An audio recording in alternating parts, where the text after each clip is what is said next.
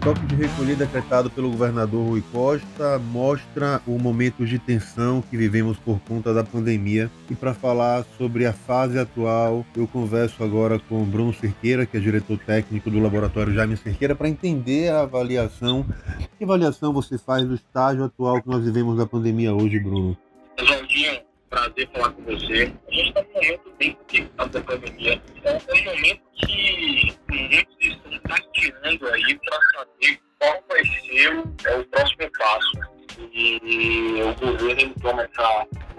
agora de é lockdown noturno, não é isso? Esse toque de recolher, mas é, existem alguns argumentos contra essas, essas medidas que talvez não são tão perfeitos e a população atrelada a isso não, não utiliza os mecanismos necessários que nós conhecemos para ajudar no processo.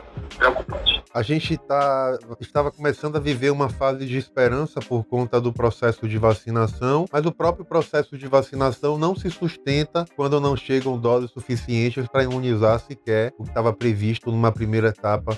Como você avalia?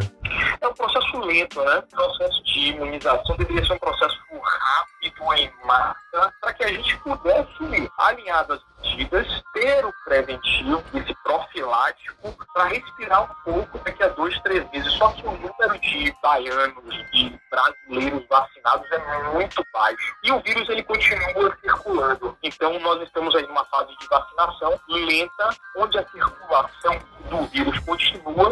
E circulação de vírus, Oswaldinho, é o seguinte, existe na literatura o termo chamado de filtros biológicos. E a cada, a cada passagem desse vírus por pessoas, por animais, ele pode sofrer por pressão positiva alterações. Ao acaso de passar a uma cepa mutante mais agressiva ou menos agressiva. Então, quanto mais demorarmos no processo vacinal, quanto mais demorarmos nos processos de medidas, que é o distanciamento como deve ser feito, dificilmente a gente vai ter um desfecho bacana nesse processo todo. Essa, essa é a visão, está muito clara. mesmo nós não sabemos se é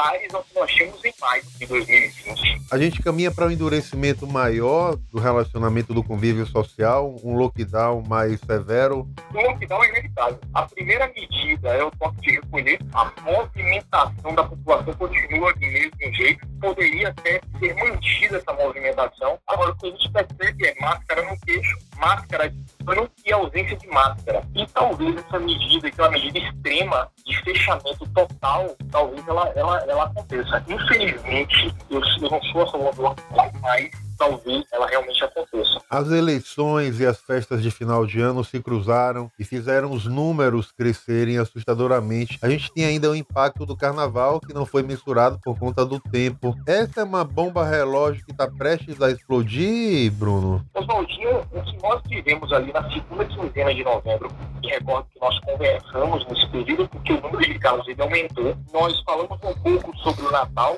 festas de Natal. Nós passamos aí por um período agora de carnaval e alinhado nós passamos pela impressão da vacinação. Então, quando você soma todo, todas essas variáveis de movimentação da população, entre aspas, festas acontecendo, e uma possibilidade de saída, isso gera uma falsa impressão por conta da vacinação de que nós vamos sair. Mas a vacinação ela vai ter que acontecer primeiro em massa para que a gente tenha essa impressão de saída. Não é o que está acontecendo. A vacinação é muito lenta, a população não recebe essa primeira e nós continuamos aí no processo que é, é difícil fazer previsões, ter previsões do que vai acontecer. Mais da metade dos casos de Covid na Bahia hoje são pessoas que têm até 39 anos. O que esses números significam? A pandemia mudou a cara aqui no estado? Oswaldinho, a pandemia ela não mudou a cara. O jovem ele está cada vez mais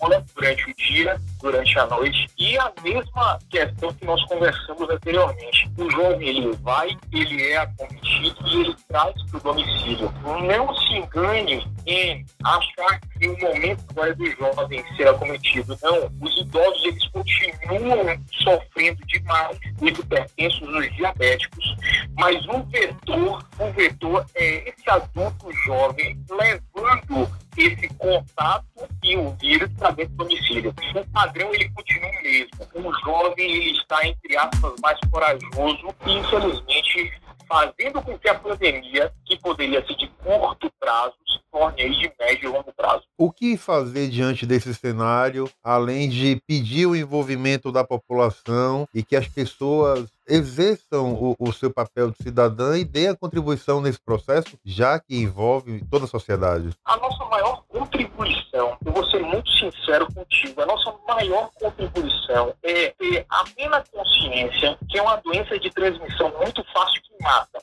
Se isso é verdade, qual a forma de proteção? É você evitar o contato. Caso você tenha contato, você esteja protegido com a barreira mecânica eficiente. Você deve ter visto que as companhias aéreas, elas informam no início dessa semana que os passageiros eles devem utilizar a PFF2 e N95. Que nós, nós já conversamos lá atrás, máscara de pano não é uma barreira tão eficiente quanto as máscaras que são utilizadas em ambientes é, em ambientes hospitalares. Então, se a população perceber, mais uma vez, e ter, tiver consciência de que o distanciamento é fundamental e o uso de barreira mecânica que funcione, a gente consegue ter esse papel de preocupação com o próximo. De não levar o vírus para o próximo, não levar o vírus para casa. Que mensagem você deixa para a população e para as pessoas que perderam o temor pela Covid? Que nós precisamos manter a tranquilidade. É um momento muito complicado, está se tornando realmente uma doença psicossomática, onde muitos pacientes eles apresentam uma ansiedade absurda, a população em geral deprime um pouco por estar presa no domicílio. Em 14 dias, aquela pessoa não transmite mais. Então a mensagem é isolamento, máscaras que funcionem, seguindo a recomendação das companhias aéreas de forma assertiva, PFF2N95, e aguardar a vacina. É o que, é o que existe de mensagem nesse momento. Siga a gente nas nossas redes sociais e até o próximo podcast.